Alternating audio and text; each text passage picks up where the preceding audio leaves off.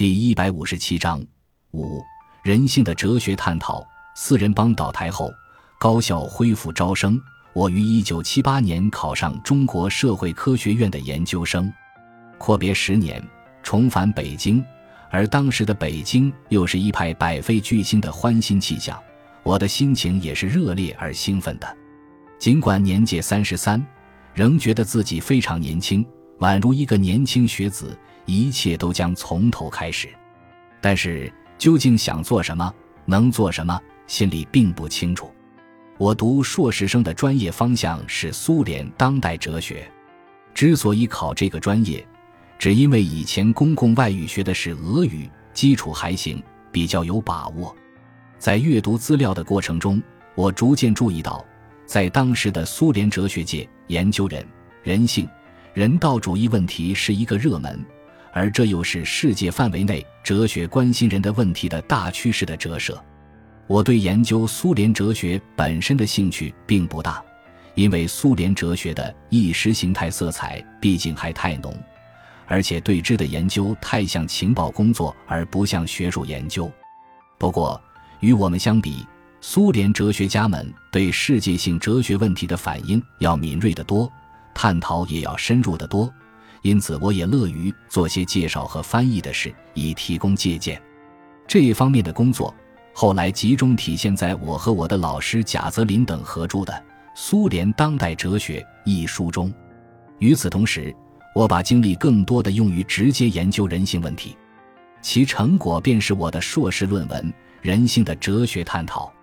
我对人性问题的兴趣可以追溯到上大学时，当时。有两个流行观点令我反感：一是主张人类一切感情都打有阶级烙印，因而都可以归结为阶级感情；另一是以阶级立场来评定人性的善恶。这两个论点都明显违背我所体悟到的人性真相。事实和我的直觉都告诉我，人的感情和品质是多方面的，不能做此简单化的归结和评价。于是。在哲学课堂上，我便常常成了所谓抽象人性论的一个辩护者。可是，在我看来，我所辩护的恰恰是生活现实中活生生的具体的人性，而把人性归结为阶级性，却是做了不适当的抽象。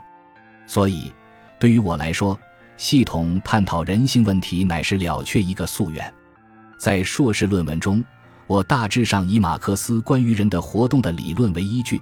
论证了人性的完整结构，提出人性乃是人所特有且共有的生物属性、心理属性、理性与非理性和社会属性的综合体。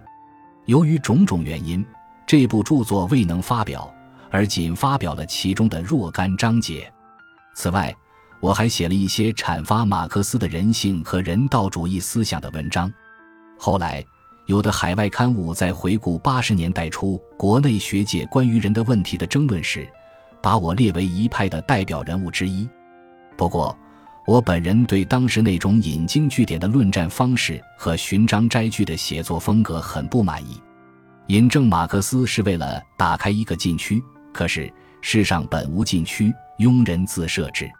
按我的性情，我是宁愿去长神社的禁果，而不是去闯人社的禁区的。感谢您的收听，本集已经播讲完毕。喜欢请订阅专辑，关注主播主页，更多精彩内容等着你。